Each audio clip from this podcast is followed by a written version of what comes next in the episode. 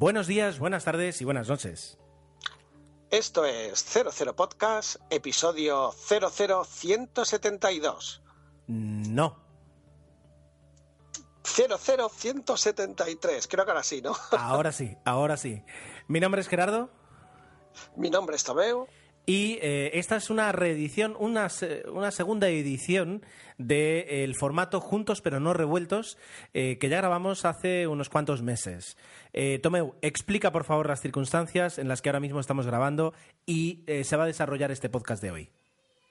Se me hace muy divertido porque ahora estoy hablando a través de mi móvil desde casa y por una cuestión de, falta de tiempo lo hemos intentado de agenda, organizar así. de agenda. De agenda, correcto. Y bueno, pues vamos a hacer un podcast mixto. Ahora, uh, bueno, lo que vamos a hacer es um, hablar de una película en común, que lo, la dejaremos para el final del episodio, y uh, por separado cada uno pues va a comentar un poco las películas que ya ha visto. Es la forma que ahora tenemos de intentar salvar in extremis un nuevo episodio, porque además, por cuestión de agenda, se nos va a alargar la cosa seguramente hasta julio, con lo cual, con lo cual, con lo cual, con lo cual, vamos a hacer esto, que espero que os guste, ya veréis que sí, que intentaremos darle ritmo, aunque sea por separado, y, que quede algo que, os pueda, ah, que disfrutéis de escucharlo. Exacto. Con lo cual, dicho esto, con lo cual, con lo cual vamos a eh, iniciar el podcast ya mismo, y ya digo, iréis escuchando eh, audios por separado hasta que llegará el pletórico final en el que por fin, por una vez que tenemos una película en común, no estamos juntos para hablarla. Pero al menos... Por eso hemos, exacto, por esto. Skype, Skype eh, salvará las distancias esta noche. Así que adelante.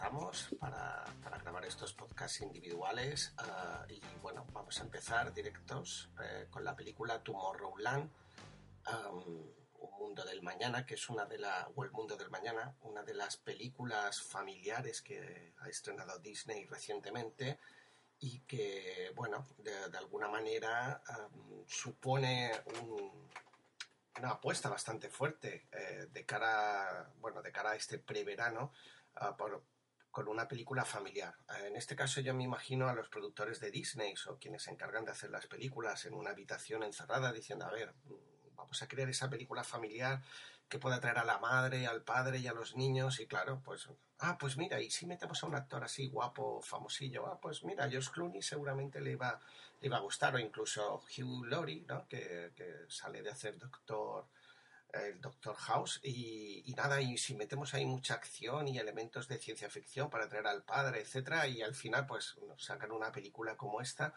que era muy difícil que no, que no funcionara bien. Luego ya cada uno juzgará una vez vista la película. Mm, bueno, dicho esto, eh, en, esta, en este caso, como ya os he dicho, está protagonizada entre otros por Josh Clooney, también tenemos una estupendísima Rafi Cassidy, una joven que, aparece durante toda la película.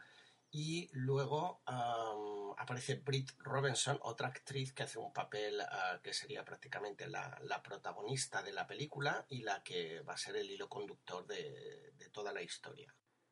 La historia nos cuenta un poco, bueno, el inicio de la película está más centrado en introducirnos lo que sería mundo de Tomorrowland, todo empieza mediante, y me gusta el punto de arranque de la película, em, eh, un niño asiste a la Feria Mundial de Nueva York, ah, con lo cual le da un toque en el año 64, un toque así ya de, de, lo que va a suponer la película como de avance. Esa feria supuso un hito importante y a partir de ahí pues el niño conoce a una chica que, le va a introducir, eh, bueno, él presenta un jetpack, que es una máquina voladora, que, bueno, en la propia escena se ve pues que el aparato no acaba de funcionar bien y de esta manera eh, consigue lo que podríamos llamar entre comillas el acceso a, a, un sitio especial y diferente ¿no? a partir de aquí nos cuentan esta pequeña introducción nos desplazamos la narración se desplaza a la historia como os comentaba de Brie Robinson una chica o sea la protagonista una de las protagonistas, una chica pues que, desde pequeñita ah, es muy inteligente y, su padre trabaja para la NASA, se está desmantelando la NASA y ella pues de alguna manera intenta luchar para evitar eso, ¿no? Ah, con todas estas premisas pues nos van a contar una historia desde mi punto de vista bastante entretenida. Ah, los tres personajes que os he comentado están bastante bien. quizás Josh Clooney es el que aparentemente menos cómodo se siente, pese a que su interpretación no está mal, eh, tengamos en cuenta que es una película infantil, y realmente no le acabo de ver cómodo en el papel sin que esté mal. ¿eh? Lo ves y realmente funciona, pone sus caritas de George Clooney de qué guapo soy, pero sí que yo creo que le falta un puntito a él como de, sí, este proyecto me ha entusiasmado. Bueno, debemos ah, decir que el proyecto está dirigido por Brad Pitt, que para mí la principal referencia es que es el creador de Los Increíbles, eh, y eso sí que creo yo que se nota en la película. Entonces, la película, otra particularidad que, que hace que sea para nosotros especial es que parte de los exteriores de lo que podemos llamar Tomorrowland están referenciados en eh, la ciudad de las artes de Valencia. Eso se nota, en los que la hayáis visitado, hayáis visto imágenes, pues enseguida hay una serie de elementos arquitectónicos pues que se reconocen y bueno, pues eso le da un, un plus para, para nosotros. Eh, la historia en sí pues se desarrolla bastante bien. Yo pensaba, no voy a hacer spoiler, que iba a ir por otros derroteros, pero tiene más sentido tal como se ha planteado de esta forma.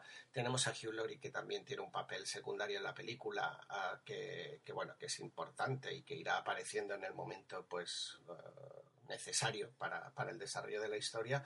Y, nada, aquí dejarnos llevar un poco por la imaginación, por los efectos especiales. Ah, para mí una de las mejores escenas de toda la película y sí que nos recuerda muchísimo a Los Increíbles, es la escena de, bueno, hay una especie de huida en la casa donde vive uh, Josh Clooney, eh, toda esa parte os diría que es prácticamente lo mejor de la película, sin, sin que el resto desmerezca, pero es alucinante, ¿no? El, todo esa especie de persecución que hay y tal, yo creo que, merece la pena solo por eso, con lo cual estamos ante una película que ha sido criticada, la verdad, y, y yo mm, pues incluso llegué a plantearme no ir a verla, pero luego estuve tomando café con Jesús y me comentó que a él le había gustado bastante y tal, y dije, bueno, pues esto sí que ya es una referencia que me parece interesante y a partir de aquí eh, decidir con toda la familia y, y, nos lo pasamos genial. Entonces yo poco, poco voy a decir mal de esta película porque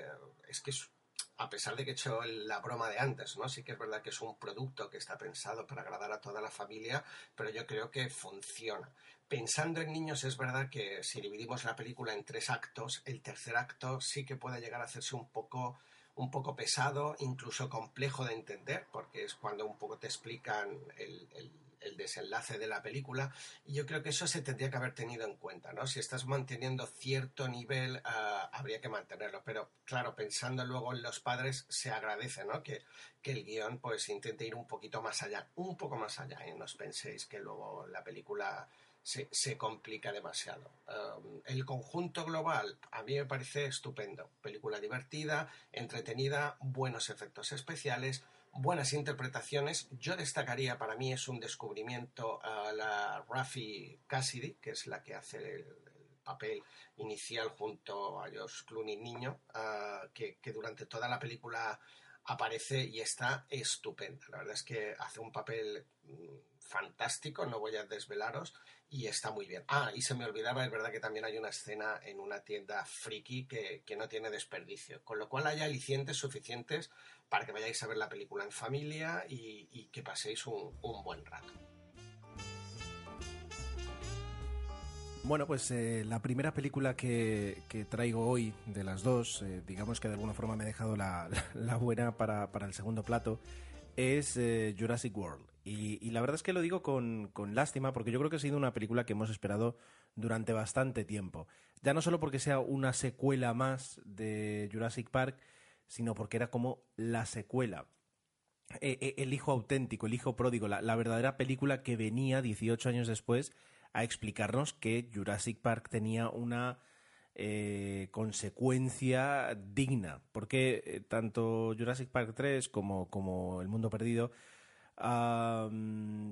de alguna forma como, como que ya se presentaban, y al menos a mí siempre me dio esa sensación, se presentaban como, como una película de, de, segundo nivel, como un somos conscientes que no intentamos ni siquiera llegar a lo que consiguió Jurassic Park. Después de haber visto Jurassic World, te das cuenta realmente, sales enamorado, sales enamorado de Jurassic Park, de una película del año 1993 en, el que, eh, en la que todo encaja muy bien y tienes una combinación fantástica de personajes, tramas, efectos, todo. Es una película maravillosa de aventuras y de ciencia ficción. Disculpad. Pero, eh, ¿por qué ocurre esto? Pues porque en Jurassic World intentan eh, casi, casi, está medio camino, ¿no? Entre, entre, entre la secuela y, casi el reboot. Es decir, eh, intentan hacer algo parecido pero diferente y, ves todas las costuras y ves cómo no, no consiguen encajarlo. Así que para mí, ya digo, es, ha sido una decepción. ¿Tiene cosas positivas? Bueno, tiene cosas positivas y, algunas cosas que pueden entretenerte y divertirte y de las cuales puedes disfrutar. Pero en general, la sensación que, tuvimos tanto Susana como yo al salir del cine es la de eh, le faltan cosas y le sobran cosas y, no han sabido eh, dar con la receta adecuada.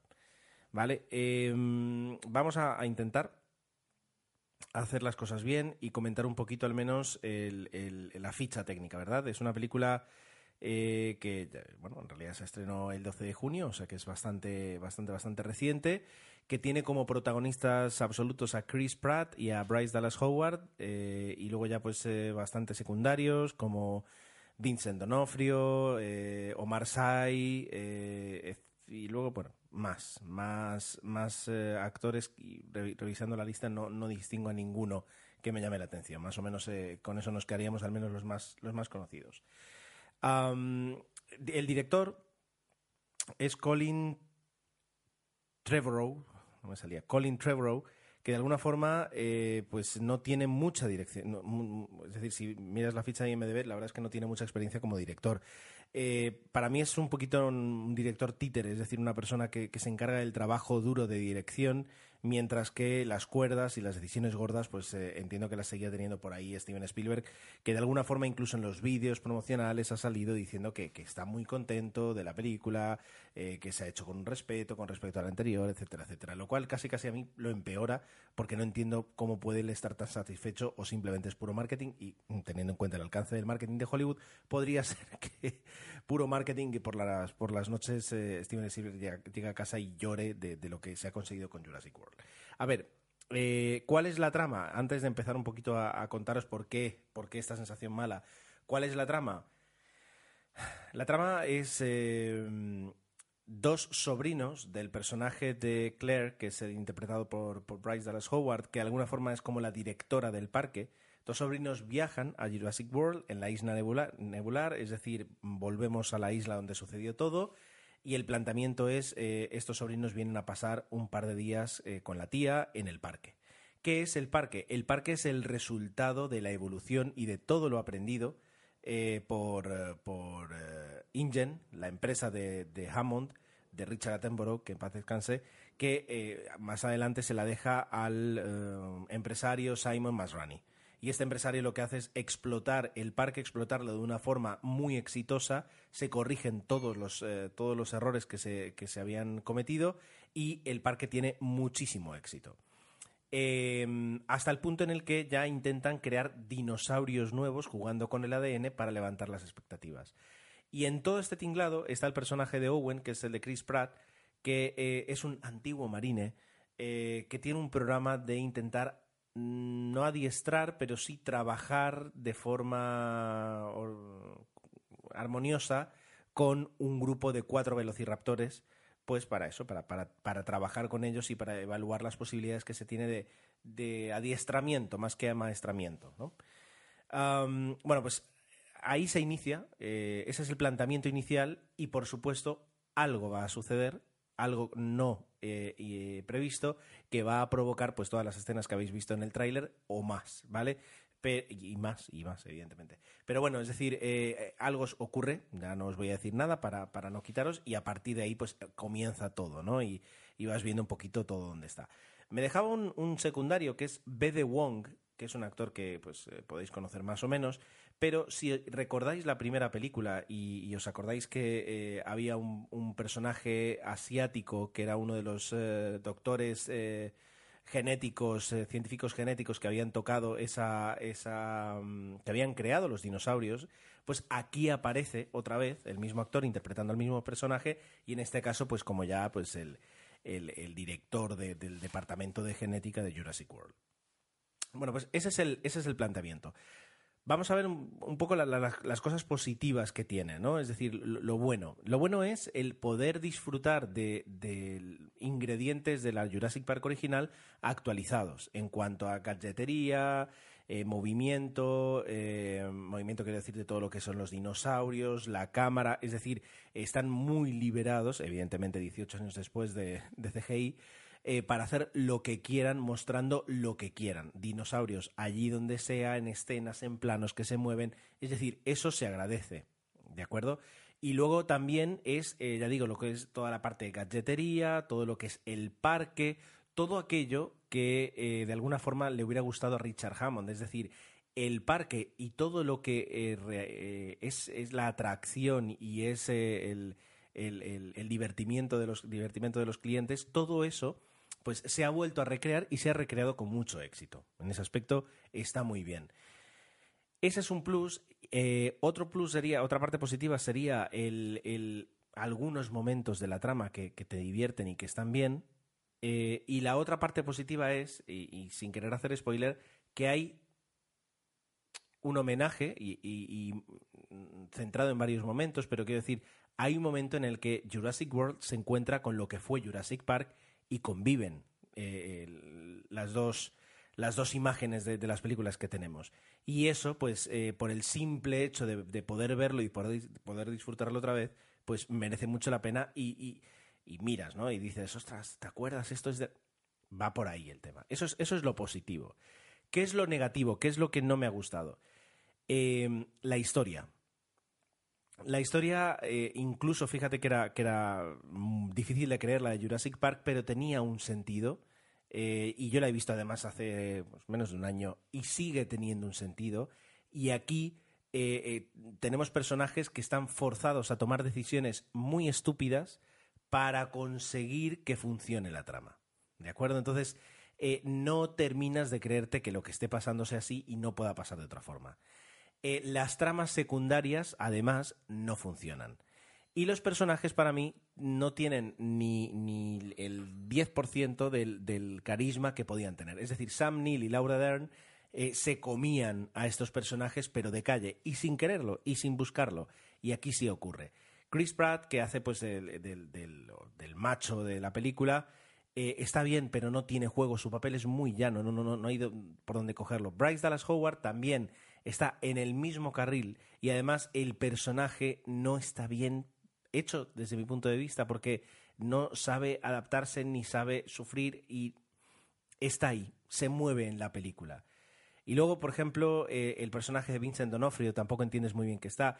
El, director, el jefe, el Richard Hammond del momento, que está eh, interpretado por Irfan Khan, eh, no te lo crees y no tiene un 5% del carisma que podía tener Richard Attenborough.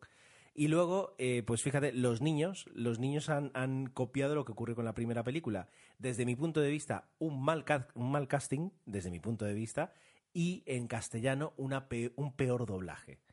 Entonces, eh, tienes unos personajes que no terminas de encajar en ese parque, dentro de una trama que no tienes, y luego lo que ocurre es que, por una parte, em, intentan sacar momentos de humor y pequeños gags dentro de un, de un, de un drama enorme de lo que está sucediendo en el parque. Eh, yo creo que, se guiaron, porque en Jurassic Park también existían esos momentos, y sin embargo, eh, no sé por qué, pero, pero, pero chirriaban muchísimo menos en el guion. Y, los momentos de Jeff Goldblum, del personaje del, doctor de Jeff Goldblum, pues eh, haciendo esos chascarrillos, te lo creías porque era un ser muy despreciable como él, entonces no tenías ningún problema. Sin embargo, aquí intentan hacer eh, un humor año 2015 eh, en un momento dramático donde, donde no te sale y, y no cuadra y no te lo encuentras. ¿De acuerdo? Además, ya luego entrando un poquito en, cómo deciden eh, plantear el final y, decir, bueno, pues eh, si el final de Jurassic Park fue apoteósico, este lo vamos a hacer más apoteósico. Bueno, pues eh, si me apuras, está mal planteado. Entonces, en, el, en el fondo lo que tienes es una película de dinosaurios que la vas viendo, la vas aguantando, se aguanta. la banda sonora de Michael Giacchino no está mal, pero curiosamente lo que más te gusta de escuchar esa banda sonora es el tema de Jurassic Park de John Williams eh, que es el que mejor te encaja con todo, eh, ya es algo de su, yo creo que es el subconsciente, y en, en, el fondo pues te quedas con esa sensación, que es una película que, que, que la ves, eh, que se ha querido hacer, que se ha querido hacer a lo grande, y que, y que al final pues no tiene, no tiene la esencia ni tiene el respeto que esperabas de una película de Jurassic World basada en Jurassic Park y reconociendo todo lo que sucede en Jurassic Park.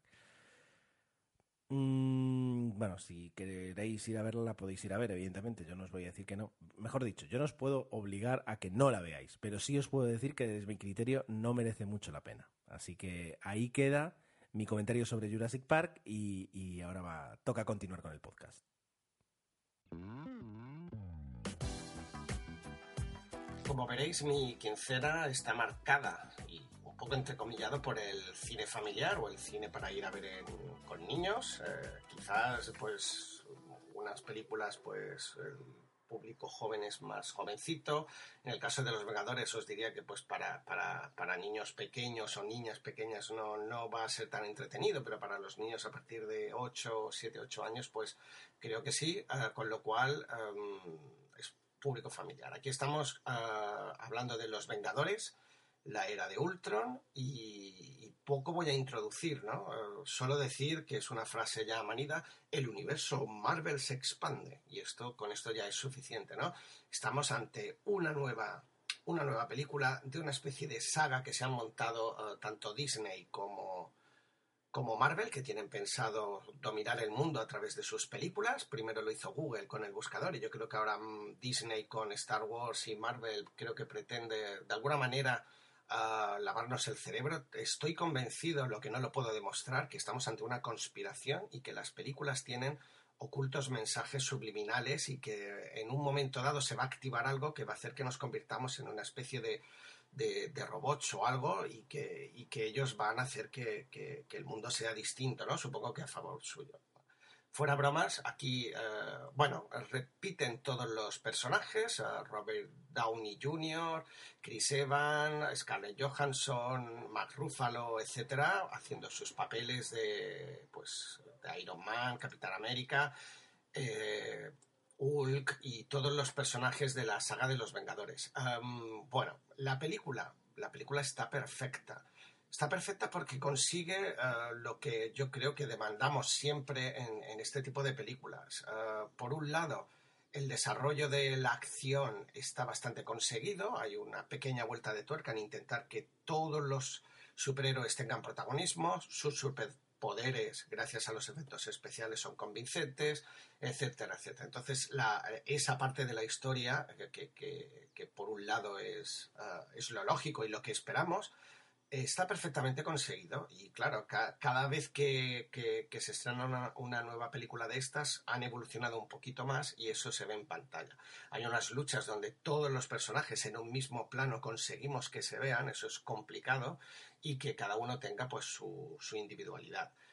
¿Cuál es el otro factor importante y, para mí te diría que el que más? Pues el, el humor está presente en toda la película. Eso es lo que hace que pues rompas a reír de golpe y porrazo por determinados, podríamos llamar sketches, como por ejemplo el del martillo, para mí uno de los más logrados de, toda la película, y que eso ayuda pues a que tanta acción pues tenga su momento de, pausa y que de, alguna manera podamos combinar perfectamente la historia, los efectos especiales, el guion y por supuesto pues eso, el, el, tener un puntito de humor en que cojas cariño a los personajes.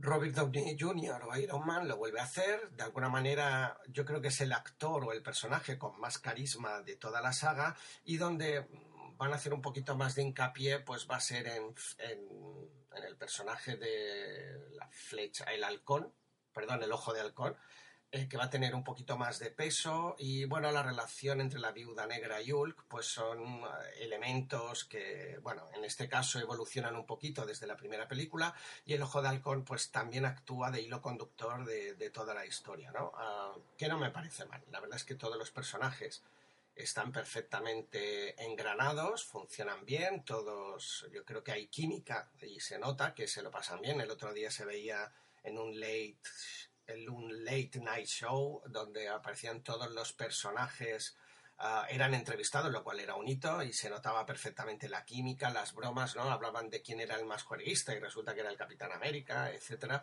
y se veía que perfectamente que se lo pasaban en grande. Todo esto forma parte de, de algo hipercalculado por parte de Marvel y Disney, pero mientras lo hagan así de bien, pues bienvenido sea, ¿no? Ahora viene el estreno de Ant-Man que a mí el tráiler me ha parecido bastante bien, la película promete y, yo creo que lo que hemos dicho ya otras veces, ¿no? Esto está pensado por frikis, ah, está dirigido por frikis y gente pues que ha vivido y que ha leído cómics y que entiende perfectamente lo que el público espera cuando va a la sala.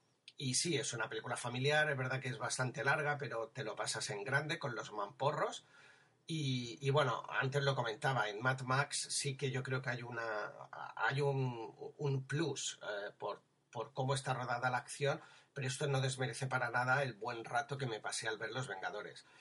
Eh, es, es, una, es una época ciega, a lo mejor con películas más, eh, más trascendentes, por decirlo de alguna forma, pero sí que es verdad que, que a mí personalmente me gusta esta época del año por los blockbusters porque son desde luego cine eh, de palomitas en estado puro. Y nada, el tener ahora la gozada de haber visto Los Vengadores o Mad Max y ahora en breve espero poder ir a ver Jurassic World, pues son esas películas que, lo que quieres o lo que te ayudan es a pasar un muy buen rato, ¿no? O la propia Tomorrowland. Entonces, eh, eso está bien. Igualmente, viendo los trailers que se avecinan de cara al final de año, que es la época pre-Oscar, hay películas eh, en el otro en el otro extremo que también van a tener muy buena pinta. Pues nada, un cinéfilo o los cinéfilos como nosotros eh, nos gusta ver un poquito de todo y, eso está bien. Y si ese poquito de todo está bien hecho y está hecho con cariño y con ganas de agradar, como es el caso de Los Vengadores, poco más podemos pedir. Es verdad que se pueden encontrar pegas, pero que no olvidemos que esto no es más que cine de entretenimiento y cuando uno iba a comprar los cómics, pues había había números que estaban mucho mejor y había números mucho peores. Aquí, como continuación de una saga, está perfectamente. No diremos que ni es mejor ni peor, sino que es como estamos siguiendo lo que es el guion marcado y de momento lo están haciendo bien. O sea que por mi parte le doy un aprobado y desde luego os la recomiendo.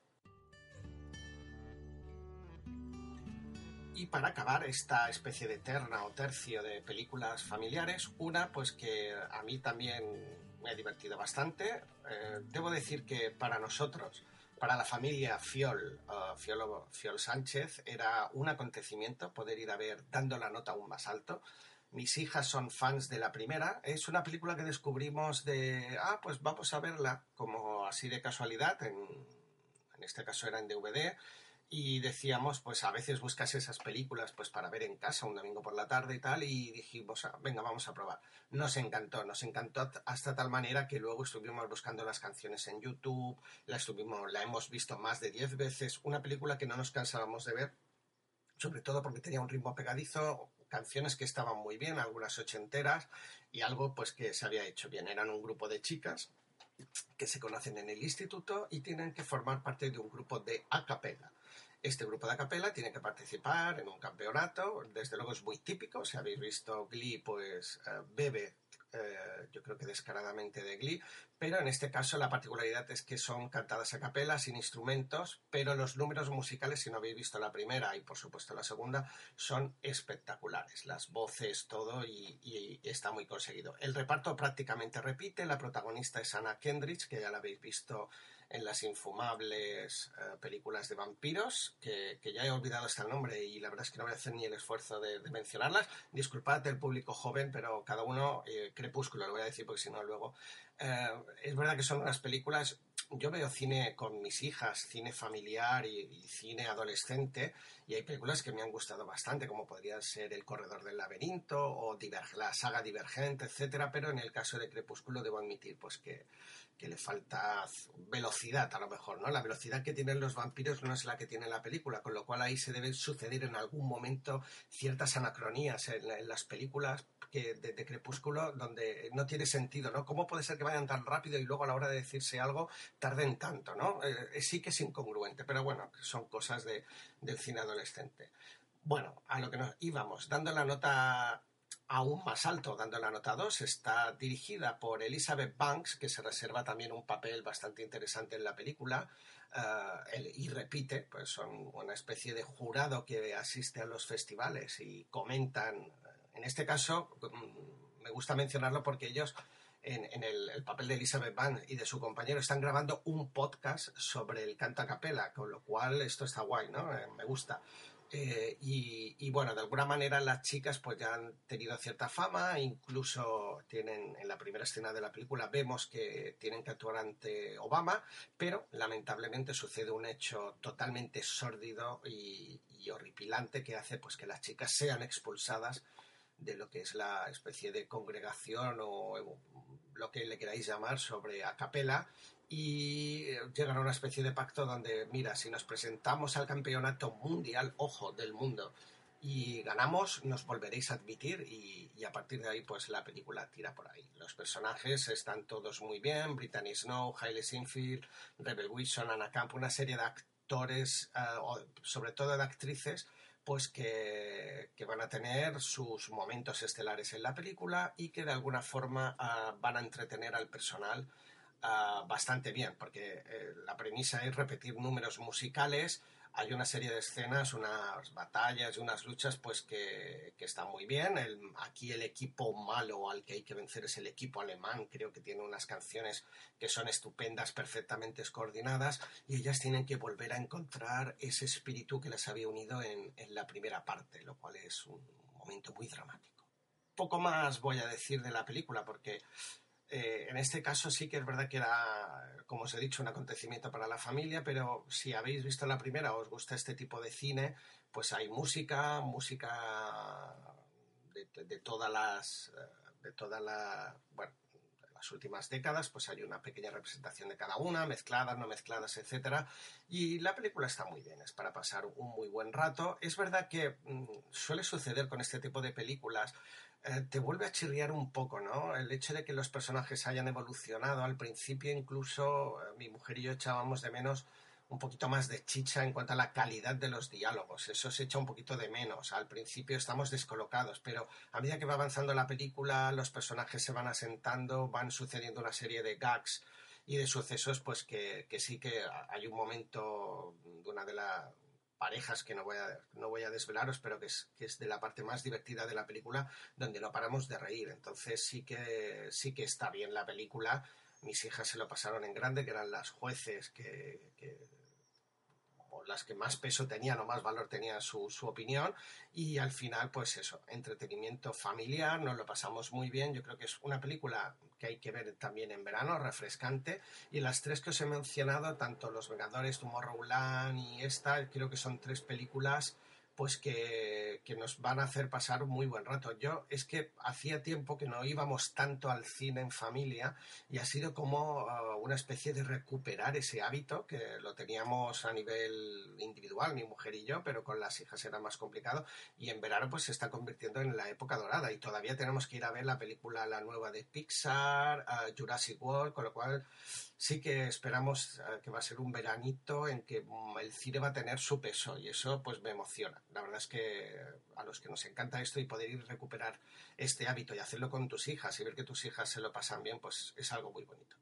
Bueno, aquí os dejo, ya he hecho la tercera película, espero que el podcast en sí y con la aportación de Gerardo haya quedado completísimo e intentaremos juntarnos lo antes posible pues para hacer un podcast como Dios manda. Eh, igualmente, aquí os dejo y un abrazo muy grande.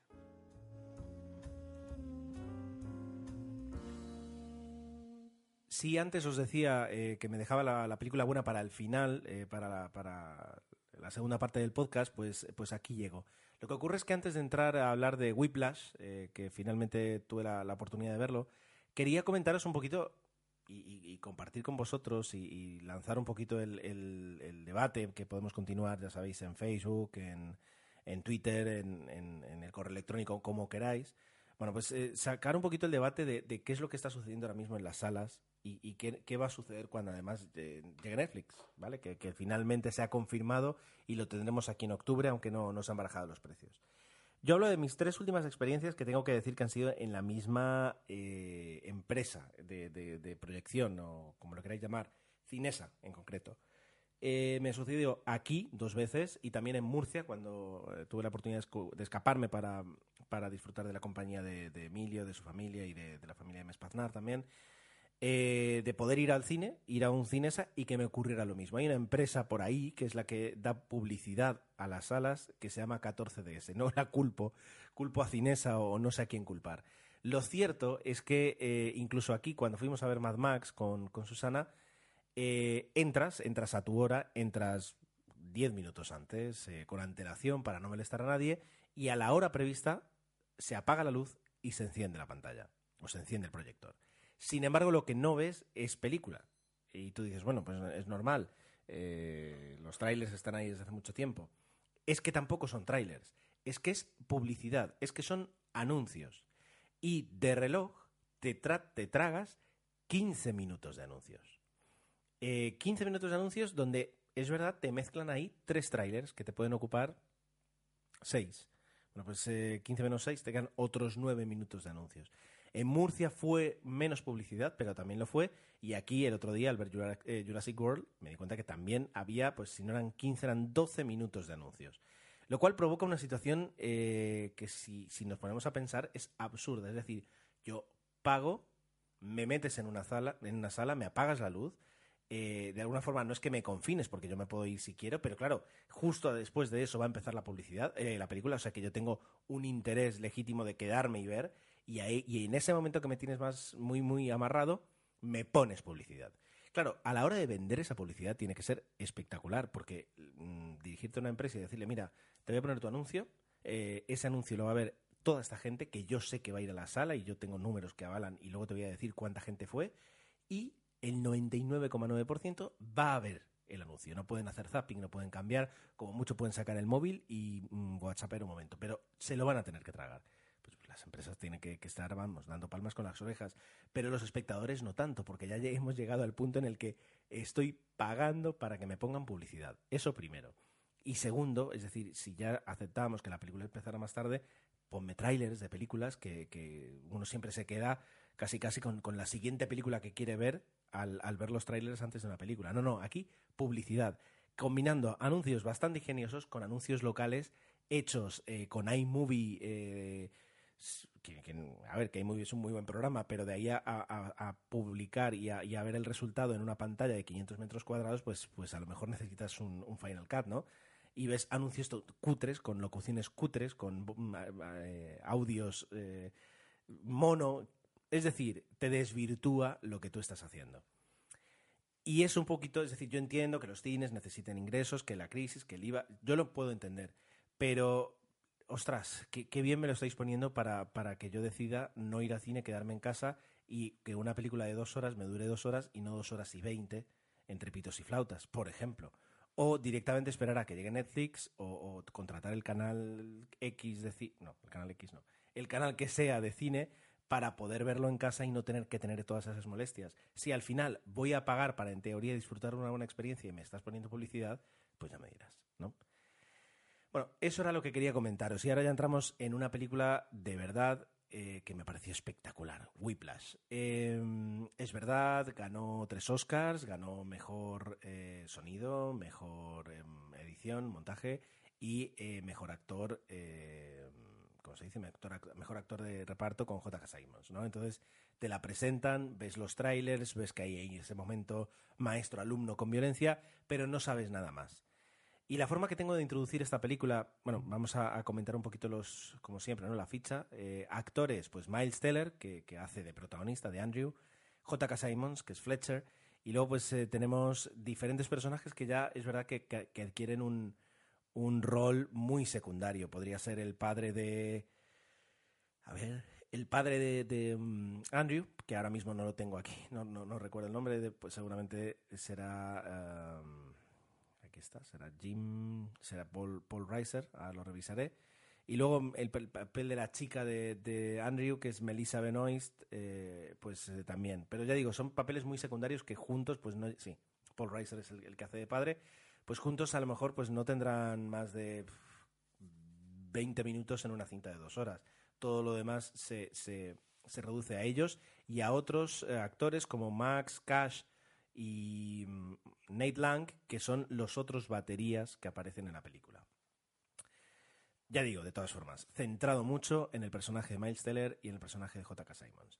¿Y de qué va la película? Por si alguien no la ha visto, pues eh, la película va de un estudiante en un conservatorio de música de Nueva York, en uno de los mejores, según parece. Eh, él es batería y, bueno, pues eh, va a clase, aprende, mejora y está en una de las bandas que tiene ese conservatorio para, pues, para tocar jazz.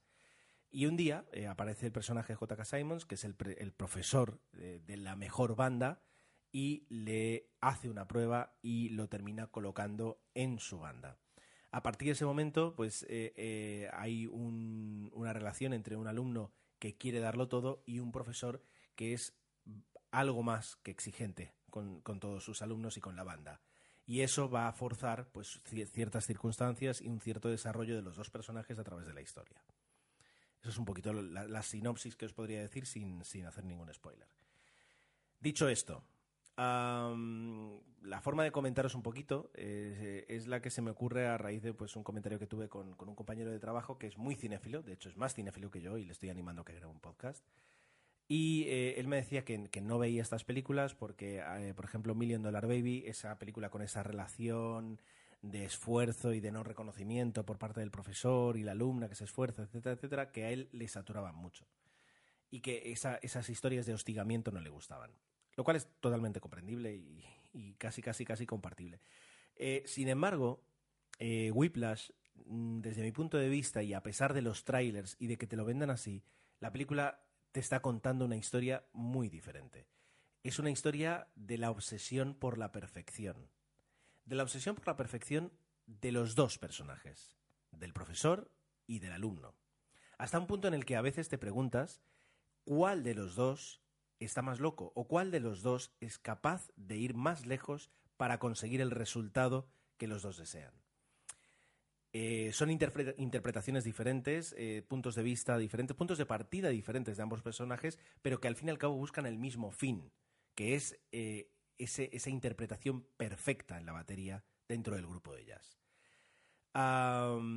El personaje de Fletcher, eh, el de J.K. Simons, es, em, es, el que se llevó el Oscar y es un personaje muy duro. También es verdad que consiguió la nominación y el Oscar casi casi le vino directo porque, em, ¿cómo se dice? Eh, son estos, estas nominaciones que muchas veces dices, sabes eh, que, que, no va a llegar, que no va a llegar el actor nunca a otra, otra oportunidad así y se lo da sí o sí. Pero bueno, si la interpretación de J.K. Simons es buena la interpretación de él, del batería, que es el, protagonista absoluto, es todavía mejor. Y en ese aspecto, Meisteler hace, hace algo magistral desde mi punto de vista. Entonces, por una parte tienes eso, y, realmente creo que la película va de eso. Y a eso lo que, y, a, lo que ya estás disfrutando, lo que tienes que sumarle es eh, la música. La música y el cómo la película te muestra la música.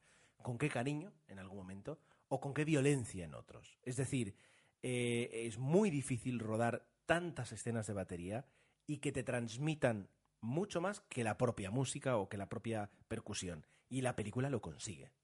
Entonces, eh, realmente estás delante de una obra de cine que no cabe otra forma eh, que llamarla, pues eso, una verdadera obra de cine de transmisión de historia, de, personajes, de relación entre ellos y luego de música.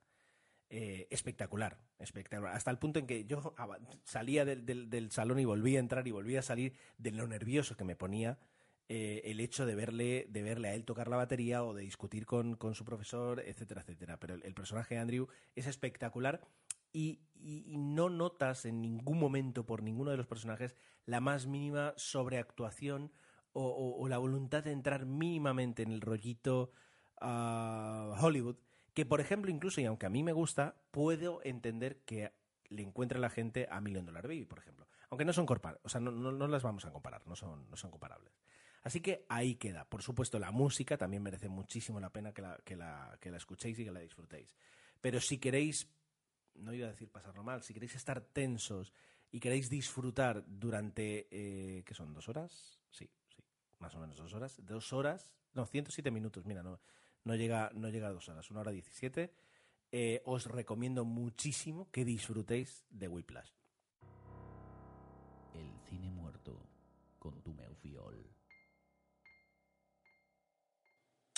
Lamentablemente nos tenemos que hacer eco de, la noticia del fallecimiento de Christopher Lee, un actor que a los 93 años nos ha dejado y que estaba íntimamente ligado al género fantástico, cine de terror, ciencia ficción, ah, y que nos ha dado grandes personajes en la historia, la historia del cine. El que más obviamente destaca es su papel de Drácula, porque lo interpretó más de 40 veces eh, en la productora Hammer, con lo cual sí que estaba al principio totalmente encasillado, pero que luego posteriormente pues fue realizando todo tipo de trabajos. Eh, nos regaló uno de los malos de en la saga Bond, El hombre de la pistola de oro.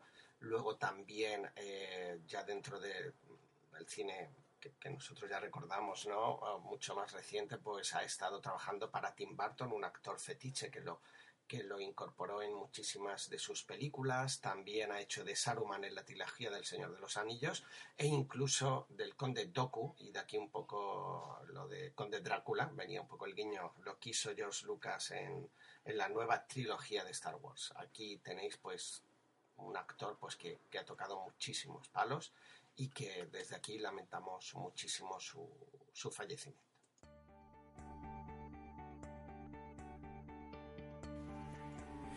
Bueno, y llega el momento de, volvernos a juntar, aunque en realidad desde la cabecera hasta ahora han pasado 30 segundos para nosotros, pero la magia del podcasting lo traduce en, pues en tal vez 40, eh, 50 minutos si, si nos hemos enrollado bien, hablando solos cada uno, sin, sin que el otro le corte. Eh, va a ser dramático, sin saber lo que vamos a grabar cada uno va a ser dramático, porque sin que el uno pare al otro, aquí nos podemos enrollar, pero bueno. Correcto, pero bueno, al menos la ventaja, y ese es uno de los defectos que siempre comentamos que tenemos en el podcast, es que tenemos una eh, costumbre a repetir. A que si tú dices que la camiseta es verde, yo te diré, pues sí, sí, y, a mí lo que me gustó es que era verde la camiseta, porque es que lo tengo que decir yo, no basta con que lo digas tú. Claro, claro, aquí la dosis de protagonismo bien repartida. Exacto, así bueno, Gerardo, yo estoy impaciente, porque yo creo, creo que, bueno, hablo por mí, pero creo que también por ti, que estamos ante una, una gran película. Y estamos hablando, nos referimos a Mad Max Furia en la carretera. Esa es la, película que se estrenó el 15 de mayo, hace menos de un mes, y que eh, al menos yo pude ver en pantalla grande. Tú no lo sé. Yo también. ¿Tú también? Totalmente. Además, no, no, es que era, era vamos, el disgusto que me hubiera llevado si lo veo en, otro sistema que no fuera un pantallón en el cine, porque realmente, realmente es, espectacular. Bueno, digamos que es un reboot, ¿no? De una saga, de la saga Mad Max, que dio inicio en el año 79. Mm, permíteme que te corrija. en... Te voy a corregir. ¿79 dicho? No, no, no, no, no es un reboot. Es decir, esta película se inicia... Corrige. Muchos años después de, que terminara la primera saga de películas Mad Max. Es decir, el, personaje, el personaje de Max, eh, digamos que en esta película lo pilla años después de que terminara todo lo que pasó, en teoría, en, las, eh, otras tres. ¿De acuerdo? Ya está. a eso me refería, había tres películas, una tercera incluso que salía Tina Turner, con lo cual. Más allá eh, de la cúpula del trueno. Exactamente, que George Miller, que otra, o, sea, hay una serie de constantes en, la, en lo que es la, la, nueva película, que es el mismo director, lo cual le va a dar, al final le ha dado la connotación que, que, la serie se merece, la ha sabido, ha sabido sacar muy bien y modernizarla, y luego el personaje malo, que es, a ver si lo digo bien, Hugh Case Byrne, o Byrne, que repite como malo lo cual también le da aún más dosis de, misticismo, ¿no? A lo que es recuperar un poco esta saga. Sí, eh, yo creo que eso es algo, además, el hecho de que detrás de esta película este George Miller ha eh, condicionado que mucha gente se la haya tomado en serio. Porque en este mundo en el que vivimos, de, de, de, como tú decías, de reboots, remakes y precuelas, etcétera, etcétera, y vamos a, coger el, aceite de ayer para, para hacer un refrito de algo. Um, Ese era mi miedo, Gerardo. Exacto, Ese exacto. Y yo creo que muchos nos calmamos cuando vimos George Miller. Luego, no sé si fue alguien en el trabajo tal que dijimos, bueno, eh, George Lucas eh, cogió las películas que había hecho y, y no hizo nada mejor. Cierto, pero bueno, eh, vas con una fe de decir, bueno, al menos es la, el mismo director, al menos tendrá, tendrá el amor propio de, de, de no destrozar algo que, que, le encumbró en su momento, en los años 80. Así que. Yo te eh... diré. Dime, dime, perdón. No, no. Esto de no verlo en las caras no puedo hacer señales de ahora, quiero hablar yo. No, adelante, adelante. No, no, decía que a mí lo que. Eh, te, el miedo que te decía, pero debo admitir, y no lo admito siempre, que el tráiler me sorprendió bastante en positivo. Vi un tráiler que dije, esto tiene muy buena pinta, pero claro, digo, hasta que no te metes en la historia y no vas a ver la película, no sabes realmente, pero sí que era un tráiler que prometía, ¿no? Que, que, era muchísima acción, pero yo no podía imaginar hasta qué punto esto era así, sinceramente. Eh, vamos a entrar, si quieres, a, a a hablar de, de, lo que es la película. Podemos. Hace mucho tiempo que no hacíamos esto de, de discutir una película juntos. Sí, eh, sí. Además, intuyo que a ti no te ha entusiasmado tanto. Me da la sí, sí, sí, sí, no sí. Sé. Yo salí, debo reconocer que yo salí alucinado, alucinado por, por ver una película de acción. Eh, de acción. O sea, disfrutar de ver una película de acción en la que. Los, adrenalítica. ¿no? Tal vez, y, y donde los excesos eh, son plenamente disfrutables eh, los excesos contribuyen a la película y no le restan.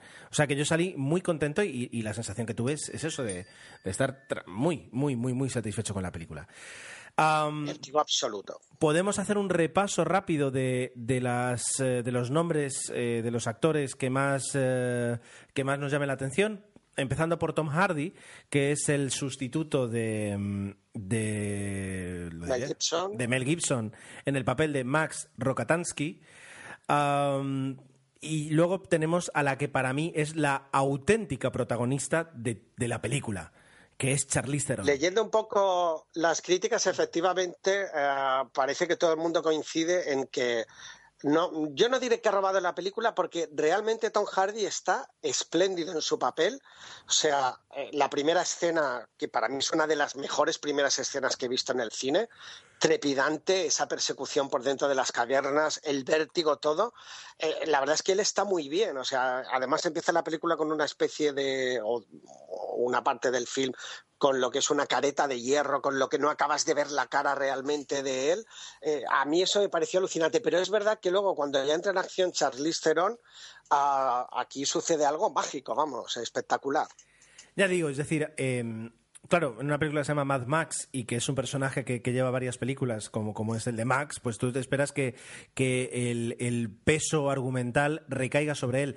Y de alguna manera sí, cierto, y lo, es lo que tú dices, él tiene un papel muy difícil porque es un papel eh, donde su personaje le impide transmitir apenas nada. Sí, cierto. Entonces tiene que buscar grietas en su personaje para conseguir transmitir algo y lo consigue. O sea que eh, perfecto por su parte. Ahora bien, el, el personaje que es más caramelo, eh, que, que, tiene un mejor guion y que permite a una gran actriz eh, una gran interpretación, en este caso es el personaje de Imperator Furiosa. Uh, que es el que es el que es uh, interpretado por Charlize Theron que está enorme eh, y que cumple a la perfección, yo creo que con todas las expectativas que podríamos tener de ella y donde además no se le ha, no, se le ha dado una línea de exageración o de, o de eh, regalarle eh, planos, ni muchísimo menos. Es decir, ella también va a lo que va. Y es una peli durísima, pero el personaje de ella, la verdad es que es un papel muy físico. Hay una lucha entre ellos que es bestial, eh, cuando, bueno, al principio de la película, entonces es alucinante. O sea que la verdad es que hay una.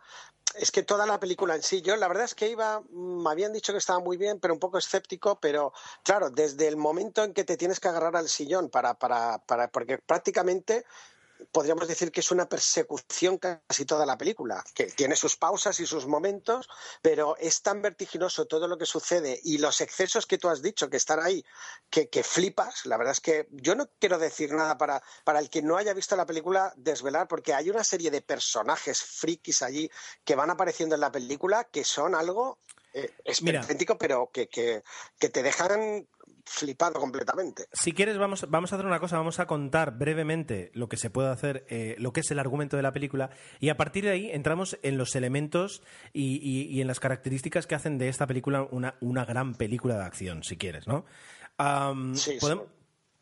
podemos, empezar que, que, es la historia de, de Max, eh, que esto no es ningún no es ningún spoiler porque es justo al inicio de la película, es capturado por la, tribu, por la civilización, no lo sé, es decir, por el, reino uh, de Immortan Joe que es el, personaje que hemos visto en los trailers con esa semi-apariencia de calavérica, con la máscara que lleva, etcétera, etcétera. el mal heredado de la saga. Exacto. Y entonces, eh, eso es por una parte. Y por otra parte tenemos el personaje de Charlize Theron que eh, tiene que conducir un camión en bus, eh, que, un camión de guerra, como lo llaman, para ir a una ciudad vecina a intercambiar eh, unos elementos por gasolina. ¿De acuerdo? Entonces, em, todo, se inicia cuando los planes de Charlize Theron son diferentes a los que debería tener. Entonces, eso lo que va a llevar es una persecución que va a durar toda la película. Y a partir de ahí, eh, no hay apenas descanso. Yo creo que si la, película dura pues ¿cuánto está durando la película? Dos horas clavadas, 120 minutos. Dos horas, sí. Pues yo creo que durante tal vez una hora y media no va a haber ningún, ningún eh, momento de pausa y de tranquilidad. Todo lo demás es acción, acción, acción. Eso es lo que ese es, el planteamiento de la película, ¿no? Entonces, eh, ¿qué es lo que hace que esta película de, acción, sé que lo estoy diciendo mucho, pero que, Mad Max, eh, Furia en la carretera, nos haya gustado tanto? ¿Qué es lo que, vamos a, enumerarlo? Venga, empieza tú. ¿Qué es lo que es lo que te ha llamado la atención de la película? Bueno, a mí, ah, por supuesto, toda la que es la, los gadgets, los coches, toda la todo lo que se ha creado para la película, que, por supuesto mm, es bebe de las otras películas, es alucinante, pero es como una mejora y una modernización de decir, Además, yo lo que veo es que eh, el presupuesto eh, se ha gastado, no diré holgadamente, pero como diciendo, tenemos bastante presupuesto y podéis imaginaros Mm, las barbaridades que queráis. Y de las 100 que debieron imaginar, por lo menos 50 se ven en la película. Y, flipas, ¿no? Y digo, ostras, ya era esto. Y tienes que fijarte dos veces. Es que es una película que puedes ver dos o tres veces porque no te vas a cansar de ver detalles nuevos. Correcto. a ti. Un poco no, eso que has dicho yo lo resumo en el universo que han creado. Eh, para mí el universo que han creado es un digno sucesor del que se creó para las películas de Mad Max eh, y dentro de su eh, barroquismo, me atrevo a decir, barroquismo post-apocalíptico, es muy... Cyberpunk. Exacto, tocando... sí, sí, todo eso tiene consistencia. Es decir, eh, es exagerado en todo. Todas las ideas han sido llevadas con, la misma velocidad de locura. Así que. Exagerado hasta lo desagradable, pero que igualmente no, no, no. Eh, gusta, no sé. Está muy bien. Eso es, una, eso es una, un, elemento a tener en cuenta. El, segundo que a mí me ha gustado, es decir, si, si por una parte es el universo, por otra parte aquí es eh, la paleta de colores. Es decir, si, si antes estabas hablando tú, pues un poco de, lo que sería la dirección artística, pues yo ahora hablo de la fotografía. Es decir, eh, han conseguido que una película rodada en el desierto esté llena de color, movimiento, vida y muerte. Eh, y eso también a mí me, alucina. Es decir, los paisajes, los momentos, los planos, las persecuciones, eh, el meter la cámara ahí justo donde el coche va a reventar, todo eso está eh, terriblemente bien conseguido. Y sumo lo difícil que tiene que ser grabar a 25 coches avanzando y tú ir metiendo la cámara por en medio y grabar una persecución que no, no, es solo persecución, sino que es una lucha entre coches, ya no solo entre personas, entre personas y coches, bueno, coches, vehículos, llámelo vehículos. Eh, eso, también es, es alucinante.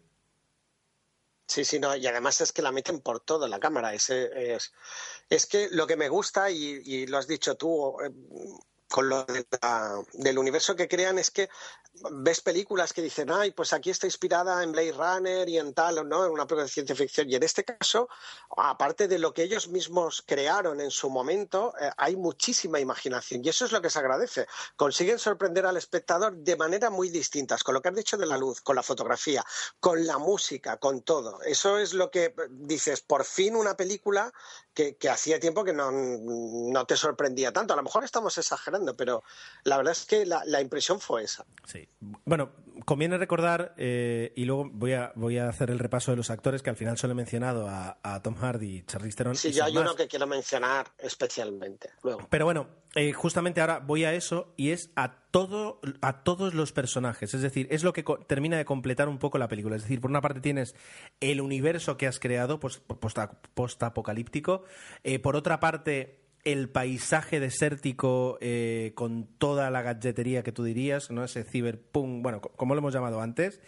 Y luego es una pléyade de personajes, a cuál más loco, a cuál más absurdo, eh, pero que encuentran su lugar perfectamente.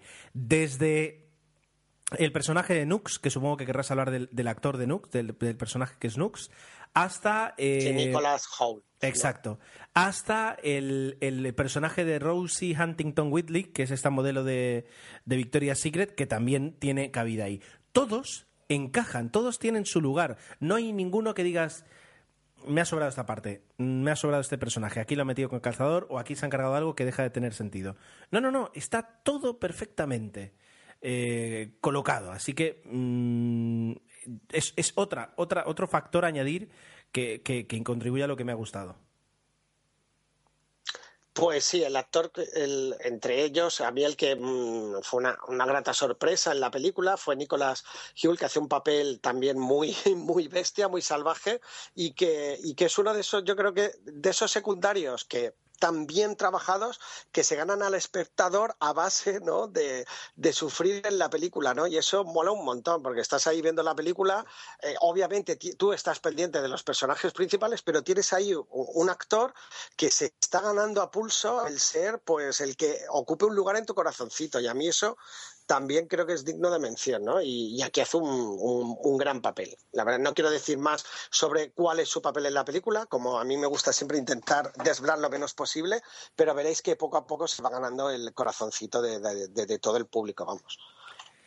Bien, y por último, lo último que, que me atrevo a añadir de, esta película es eh, la banda sonora. Nos hemos pasado, ¿eh? al final nos hemos pasado, pero bueno, es igual. Sí. Por una vez que somos tan positivos. Exagerado. Eh, pero creo que merece la pena hablar de, la banda sonora porque es, uh, vamos, muy adecuada.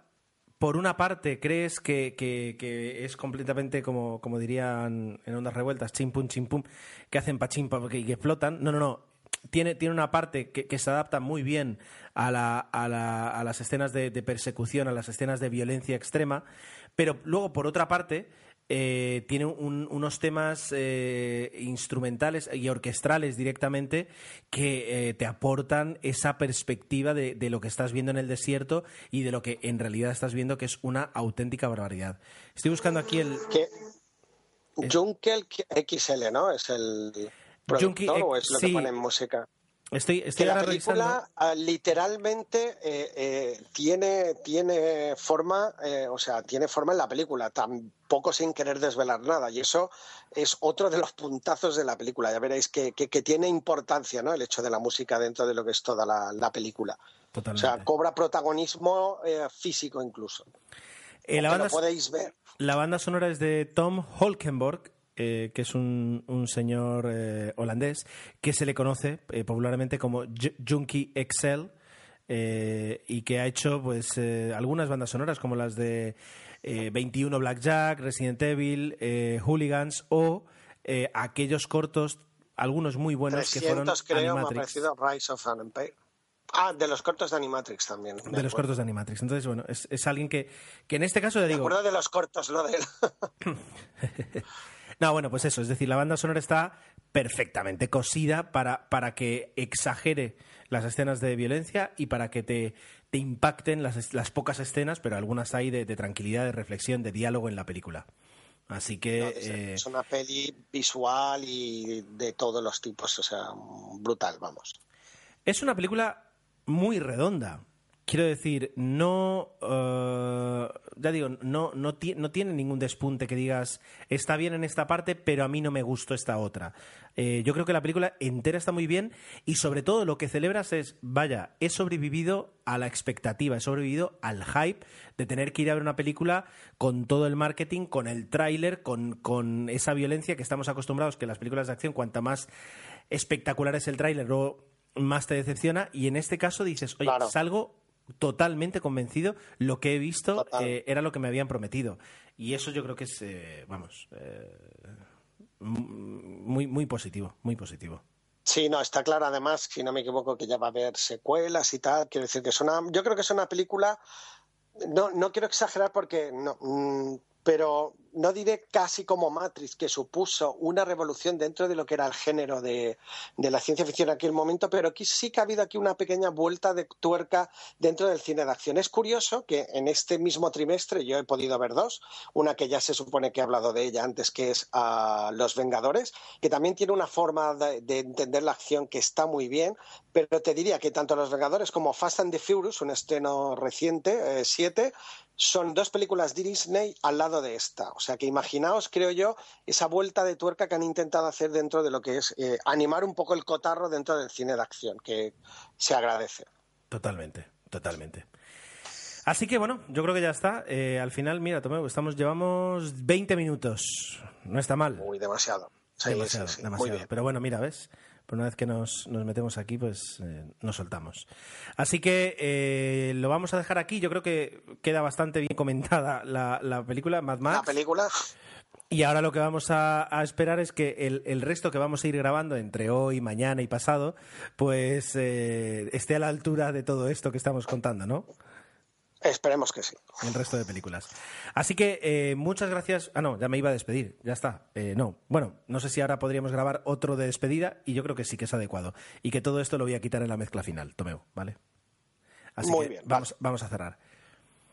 Así que cerramos esta parte del podcast, que ha sido la, conjunta, y volvemos a vernos, eh, a oírnos enseguida, y ya despediremos el, este, este Juntos pero no revueltos, segunda parte. Eh, espero que no os hayamos liado demasiado por calidades de audio, por saltos, por ahora están hablando solos, ahora están hablando conjuntamente. Intentaremos que, que, como digo yo, eso, la magia del podcasting no lo, no lo destroce demasiado y que quede algo eh, interesante Digno.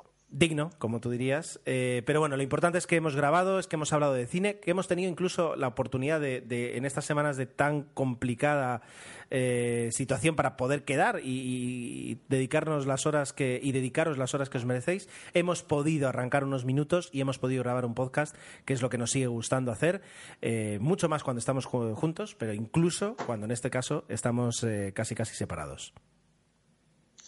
Pues sí, yo encantadísimo y ya para ir cerrando, ha sido un placer, ah, bueno, compartir cómo es micro, teléfono y todo lo que hemos compartido en este episodio y con vosotros también. Ah, sabed que nos podéis encontrar, como siempre, en la web de 00 Podcast, en Facebook en 00 Podcast, Twitter también y en nuestro mail 00podcast.gmail.com. A través de ellos nos podéis enviar notas de audio, comentarios y todo lo que os apetezca o tirarnos los trastos y decir que os habéis pasado un montón con Mad Max, que no es tan buena y que hay películas mejores. Pues lo aceptaremos. Sin duda. Agacharemos la cabeza y lo aceptaremos. Sin duda. Y como siempre, nos tenéis en nuestras cuentas personales también, que son arroba tomeu00 y arroba ger7, eh, y ahí nos tenéis también para, para lo que queráis. Bueno, eh, tú has dicho Julio, tal vez incluso podamos grabar un poquito antes, no lo sé, si podremos grabar otro episodio en junio, y si no, lo que es seguro es que no vamos a hacer pausa de verano, porque total, ya con todas las pausas que estamos haciendo, seguiremos en nuestro Pues, empeño Exacto. de sacar este podcast adelante. Hasta, iba a decir la semana, la quincena, hasta el próximo podcast, que ya será el 100 174. Un abrazo. Adiós.